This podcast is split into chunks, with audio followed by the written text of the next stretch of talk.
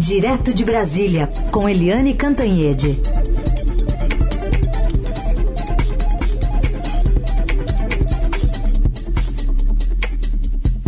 Oi, Eliane, bom dia. Bom dia, Heisen, Carolina, ouvintes. Eliane, bom dia. Vamos começar então falando sobre o 01, porque por 4 a 1, a quinta turma do STJ decidiu ontem, né, acolher um dos pedidos da defesa do senador Flávio Bolsonaro e anular a quebra do sigilo bancário e fiscal do parlamentar no âmbito daquelas investigações das rachadinhas que estão em andamento desde 2018. A gente traz aqui duas falas importantes. Uma delas é, para é, João Otávio Noronha, né, Rinaldo Soares e Fonseca e Ribeiro Dantas, faltou fundamentação da decisão de quebrar os sigilos. E na sequência da manifestação desses ministros, também a fala do senador Flávio Bolsonaro. Considera que a decisão unilateral no recurso 125.463, 120.461, de negação das ordens vindicadas, portanto, merece reforma. Eu peço a mais respeitosa venha ao relator para dar parcial provimento ao presente agravo regimental e assim anular as duas decisões que decretaram a quebra de sigilo bancário e fiscal em benefício de todos os investigados, por manifesta ausência de fundamentação. E eu fico satisfeito porque vejo que há pessoas dentro do judiciário né, com coragem, que não sofrem pressões e que estão ali né, realmente vestindo é, uma roupa de magistrado para cumprir a lei. Então fiquei né, satisfeito por isso, mas vou te falar que não dá nem para comemorar. Todo o sofrimento que eu já passei ao longo de todo esse tempo, todas as perseguições, todas as falsas narrativas, né, tudo que, que se formou no imaginário das pessoas de errado que eu tenha feito, é, eu acho que eu começo a resgatar agora com essa decisão Eliane, dá para dizer que agora acabou? O processo não tem mais como avançar? Olha, ainda não dá para dizer isso, mas o fato é que o relator Félix Fischer é, ficou isolado. Ele tinha defendido manter a quebra do sigilo fiscal e bancário do senador Flávio Bolsonaro. Perdeu, né? Como você disse, é, 4 a 1 mas é, eu acho muito interessante o senador Flávio Bolsonaro ficar cantando de galo, dizendo, olha essas falsas narrativas. Uh, não há falsas é, narrativas, há fatos concretos. Né? A história toda tem é, personagens muito concretos, é, documentos concretos, cheques concretos, as, a loja de chocolate muito concreto e o Queiroz mais do que concreto na cadeia.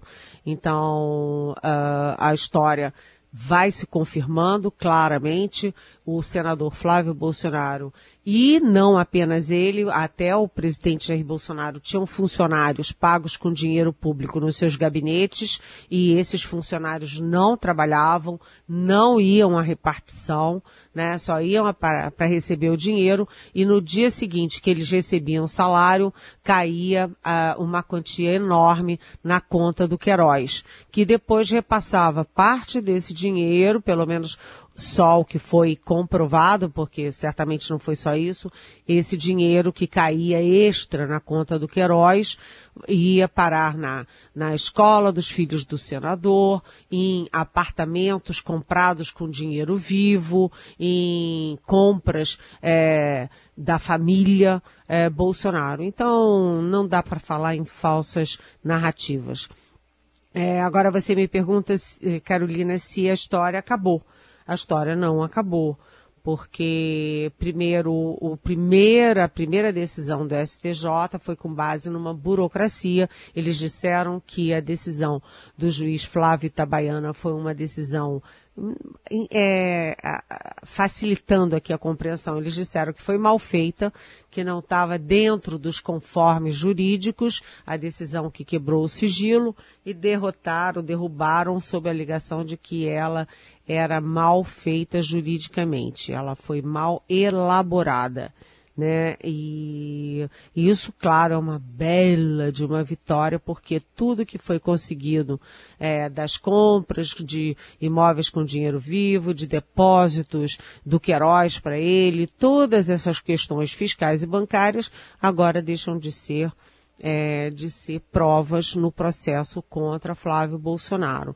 Agora, na terça-feira que vem tem uma outra decisão do STJ, a gente imaginou que fossem duas decisões juntas, mas não. Uma foi ontem, sobre a quebra de sigilo fiscal e bancário. A outra decisão é um pedido da defesa do Flávio Bolsonaro, que é o filho 01 do presidente da República, é, para também eles é, destituírem como prova tudo o que está no COAF, as provas conseguidas uh, no COAF. E aí a gente lembra mais uma vez que foi o Estadão que descobriu lá atrás que o COAF tinha identificado movimentações é, muito, muito atípicas, muito altas para uh, o, o Fabrício Queiroz, que era o braço direito não apenas do Flávio Bolsonaro, mas da família Bolsonaro. E foi isso aí o fio da meada. Se na semana que vem o STJ também derrubar as provas que vieram do COAF, um órgão do governo federal, um órgão oficial, aí acabou, né? Porque o que que vai sobrar de provas e de indícios no caso é, Flávio Bolsonaro? Tudo volta à estaca zero e ele vai se livrando. Isso dentro de um contexto em que o presidente Bolsonaro jogou o Sérgio Moro pela janela, jogou a Lava Jato pela janela, está é, mergulhado dentro do Centrão e tudo que o Centrão não quer é Lava Jato, né? O Centrão é o alvo mais vistoso da, da Lava Jato que sobrou. Então a gente tem o seguinte, o, a Lava Jato valeu enquanto o alvo era o PT, o ex-presidente Lula, etc. Agora, é, o, a Lava Jato não vale mais e muito menos está é, tá valendo esse processo todo de anticorrupção, de botar os pratos, é, pratos limpos e tal, é, muito menos está valendo uh, para a família do presidente, para os atores políticos que estão em voga nesse momento. Leia-se Centrão. É isso. Muito bem. Bom, enquanto isso, ontem a gente acompanhou uma recuperação ainda não total das ações da Petrobras, né, Eliane? É, depois de um tombo aí de 20, 21%, é, teve essa recuperação e o presidente está tentando o que? Acalmar o mercado, que outro dia ele chamou de irritadinho? É, é aquela história, né? O presidente é, bate, depois assopra e ele tá todo cantando de galo, porque é, ele agora teve uma vitória ontem, porque a direção da companhia resolveu, da Petrobras, resolveu levar a questão para o Conselho de Administração e o Conselho de Administração vai é, votar se é, vale ou não vale a troca do e, economista de Chicago, Roberto Castelo Branco, pelo general de quatro estrelas, é, Joaquim Silva e Luna. Então vai para o conselho, é, tudo indica que não terá problema, portanto, nessa sucessão que o presidente Bolsonaro determinou. E o presidente também ontem tratou de é, tentar acalmar o mercado, porque ele botou o Paulo Guedes, o ministro da Economia, o ex-posto Ipiranga, o ex-superministro Paulo Guedes debaixo do braço e disse, elogiou o Paulo Guedes, disse que ele estava reagindo com galhardia a tudo isso. Bem, cada um usa o termo que quiser. O presidente diz que ele reage com galhardia, mas eu ouço muita gente dizendo que faltam brios ao ministro da Economia, que aguenta, é, engole muito sapo é, sem reagir, sem, sem brios. Né? Ele está perdendo o timing e está perdendo os brios e está perdendo a pauta. E, além disso, o governo também fez um teatro ali é, para mostrar que é privatizante sim. Olha, eu juro que eu sou privatizante. Como? É, alguns ministros é, se reuniram e foram ao Congresso levar a inclusão da Eletrobras no Plano Nacional de Privatizações. Isso é muito pouquinho, né? Porque levar para o plano não é, é encaminhar efetivamente privatiza a privatização da Eletrobras. Ou seja, continua tudo como antes, mas com a diferença de que o presidente está aí fazendo o teatro dele, né? Elogiando Guedes. É, e dizendo que vai privatizar a Eletrobras, mas entre o Guedes estar forte e a Eletrobras ser privatizada, vai uma diferença muito grande. Aí a gente lembra que o presidente também fazia isso com o Moro. Batia no Moro e depois aparecia abraçadinho com a mão no ombro do Moro. Aí batia no Moro, levava o Moro para uma solenidade. Batia no Moro, levava o Moro a, debaixo do braço para algum lugar e fazia uma piadinha e os dois riam. É, e o Guedes vai vivendo assim, de humilhação em humilhação. Mas vamos ver até quando. É isso. Ah, uma... e faltou dizer, faltou hum. dizer que a, a Petrobras se recuperou sim 12% ontem, é uma boa recuperação, mas está muito longe de eh, recuperar aqueles 100 mil, bilhões de reais que a companhia perdeu entre sexta e segunda. A Ana Maria Alves pergunta aqui na nossa transmissão do Facebook como o Chicago Boy aguenta essa situação. É, olha, Ana Maria, cada um responde por si, né? Cada um responde por si. Cada um tem o seu limite. E parece que o ministro Paulo Guedes tem um limite muito é, maleável, porque o Paulo Guedes engole a demissão de pessoas que ele levou diretamente para o governo, ou o Paulo Guedes é, engole o presidente sentar em cima um ano da reforma administrativa e dizer que não vai mandar nada. É, o Paulo Guedes engole o presidente da República também engavetar a reforma tributária. O presidente da é, o ministro da Economia é, engole o presidente Bolsonaro demitir quem ele bem entende da equipe que ele, Paulo Guedes, é, escolheu. Ou seja, o Paulo Guedes vai ficando, vai ficando e a gente ainda não consegue entender em nome do que.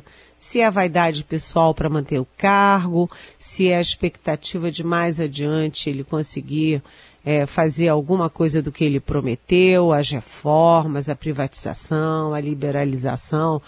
O fato é o seguinte: o governo não é liberal, o presidente Bolsonaro jamais, em toda a vida dele, de mais de 60 anos, ele nunca foi liberal, ele vem de uma corporação, ele é corporativista, e o Paulo Guedes pode estar vivendo simplesmente um alto engano, né? Ah, não, agora vai. O presidente é assim mesmo, ele tem essas coisas, mas depois a gente embala. É, até agora não embalou não, né, Ana Maria? Participação de Eliane Cantanhede, direto de Brasília. Bom, Eliane, ontem a Anvisa aprovou o primeiro registro definitivo de uma vacina no Brasil, a da Pfizer BioNTech, aquela mesma com a qual o governo lá em agosto não negociou, né? Então a pergunta que acho que para copiar o presidente é e daí? O que, que acontece agora? Gente, tá uma confusão, né? essa coisa das vacinas, como o presidente Bolsonaro disse, não vou comprar vacina nenhuma, essa vacina aí, a Coronavac, né? Essa vacina chinesa do. Eu que mando.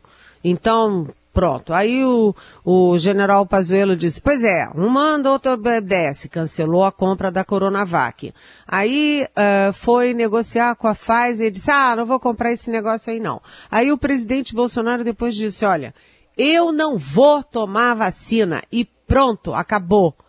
Aí o, o, o, eles não negociaram com a Moderna, com a Sputnik, com a Pfizer, com a Janssen, com coisa nenhuma. Ficaram pendurados só na Oxford, a AstraZeneca, que tem é, é, contratos com o mundo inteiro. E tudo que a AstraZeneca mandou para o Brasil foram 2 milhões de doses, que, como eu sempre digo, não faz cosquinha nem no dedo do mindinho, né?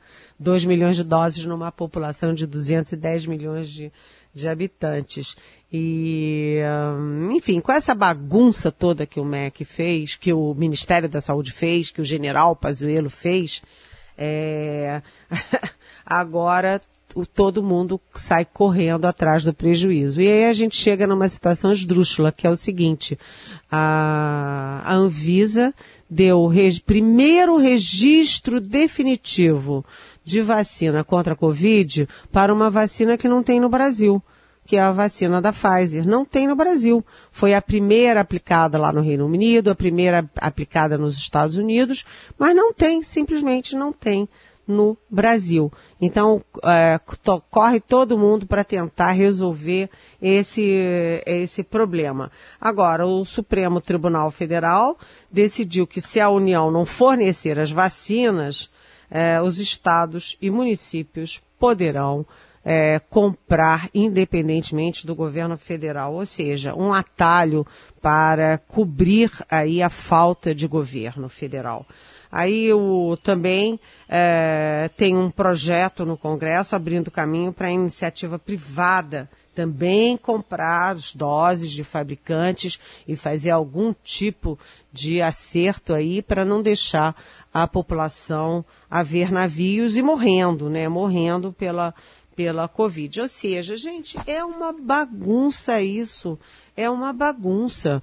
Como o governo federal não fez o que tinha que fazer, estados correm para um lado, municípios correm para o outro, pior, cada estado vai para um lado, né? Aí o Supremo tem que mandar decidir, agora a Rosa Weber dá cinco dias para o presidente da República se explicar, aí o, o Congresso também tem que fazer é, das tripas coração para fazer projeto daqui e dali, aí a Anvisa também é, fica pressionada pelo Congresso, a culpa a culpa é do governo federal e dentro do governo federal o culpado maior se chama Jair Bolsonaro.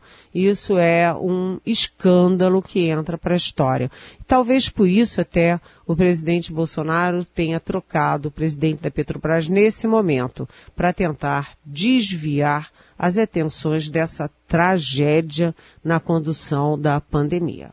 Bom, e aí, né, Eliane, o que a gente vê é a pandemia avançando. Hoje a gente tem uma previsão do governo do estado decretar é, toque de recolher durante o período da noite. Algumas cidades da região metropolitana aqui da capital, São Bernardo, por exemplo, começa no sábado esse procedimento, sem falar Araraquara, sem falar, é, enfim, de, de cidades de Campinas, por exemplo, no interior, que também fora Bahia, fora, né, fora aqui de São Paulo, que estão tendo que tomar decisões, né? Decisões de fechamento, de, de, de, impedir as pessoas de circularem, porque no fundo, no fundo, também não tem vacina. Olha, uh, o total de mortes ontem, quer dizer, hoje já aumentou, mas ontem foi de 248.646. Ou seja, uh, o Brasil está chegando entre hoje e amanhã a 250 mil mortos. Gente, eu não estou falando de 10 mortos, 20 mortos. Quando tem uma tragédia com um Boeing, por exemplo, cai um avião, um Boeing, um Airbus, é, vem aí 350 mortos. É uma tragédia, é uma dor né, que mexe com o país inteiro, é notícia no mundo inteiro, 350 mortos. Agora, eu não estou falando de 350 mortos, nem de 3.500 mortos, nem de 30 mil mortos. Eu estou falando de 250 mil mortos que o Brasil está atingindo é, nessa semana e ontem é, foram 1.370, é o terceiro pior número de mortos desde o início da pandemia. É, a média é, móvel de mortes está é, acima de mil a 30 dias. Enfim, é tudo uma tragédia e o efeito disso tudo. É, o Distrito Federal, né, que tem uma saúde pública bastante razoável e está em terceiro lugar proporcional na aplicação de vacinas, chega a 85% das UTIs ocupadas. Né, o entorno de Brasília, que fica ali é, no, no, na, na, já na, na, fronteira ali com Goiás e já dentro do Goiás, isso tudo é o entorno de Brasília, está em colapso também. Araraquara já está aí em São Paulo, já está chamando o exército. Enfim, gente, e eu sinto muito falar isso, mas isso ainda não reflete o efeito do carnaval, das festas clandestinas, da aglomeração e da irresponsabilidade. Então, a gente tem, de um lado, uma situação dramática da pandemia, com, inclusive com uh, essas novas cepas, essas novas variantes que são mais contagiosas, contagiam mais rapidamente maior número de pessoas. E de outro lado, você tem o governo federal todo atrapalhado, que faz tudo errado, não providenciou as vacinas, não sabe para onde vai, bate daqui, bate dali, todo mundo batendo cabeça. Ou seja, é, a, o coronavírus está ganhando a guerra. Muito bem tem tempo ainda de mais uma pergunta aqui, o ouvinte Emigídio, que ele, acho que ele deve ter ouvido o noticiário que a gente deu mais cedo sobre o Conselho de Ética instalado ontem para analisar os casos de Daniel Silveira e da deputada Flor de Lis. Ele quer saber se o Conselho de Ética vai fazer alguma coisa em relação ao deputado Aécio Neves. E diz mais aqui o nosso ouvinte que para ele, é, ele é, o deputado Aécio Neves é uma vergonha para o Congresso e para o Brasil. Oi, bom dia, Emigídio. É, o deputado Aécio Neves, eu não sei em que lugar da fila ele está no Conselho de Ética. Eu sei que o primeiro lugar é o Daniel Silveira e que hoje o nosso Estadão fez uma pesquisa com os membros do Conselho de Ética e concluiu que só três prevêem a, a expulsão, a cassação do Daniel Silveira. Só três. Então, não sei, né? Será que a coisa está caminhando para uma punição branda para o Daniel Silveira? Depois vem a Flor de Lis, que é acusada de matar o próprio marido e está de tornozeleira no Rio de Janeiro.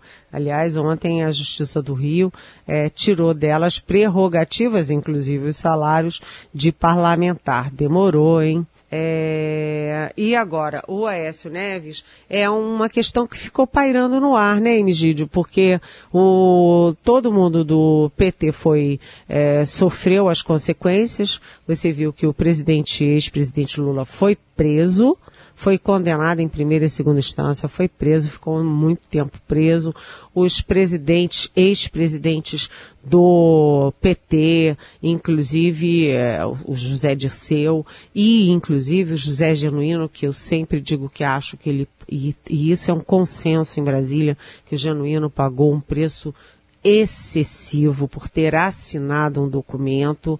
É, o Genuíno é uma história que precisa ser contada e uh, o Aécio Neves simplesmente ele fica pulando, pulando. Ele era senador, foi para a Câmara porque estava com medo de não ser reeleito para o Senado e com esse mandato ele é, vai ficando, vai ficando e a gente nem ouve falar no Aécio Neves. Quanto mais a Lava Jato vai sendo enterrada, mais o Aécio Neves vai sendo esquecido. E, aliás, Aécio Neves, é, o PP, o PTB, o PL, é, enfim, os partidos do Centrão, hoje aliados ao presidente Bolsonaro. Mas foi uma boa lembrança. Todo mundo esquece rapidamente e esses esquecimentos não são bons nem para a justiça, nem para a história brasileira, nem para o futuro do Brasil. Perguntas que vocês enviam para cá, tanto pelo nosso WhatsApp, pelas redes sociais, né, pelo Facebook, a gente vai conversando e reunindo as perguntas aqui para Eliane, para ela responder sempre a partir das 9 horas da manhã. Eliane, obrigada, viu? Amanhã a gente volta a falar. Até amanhã. Beijão.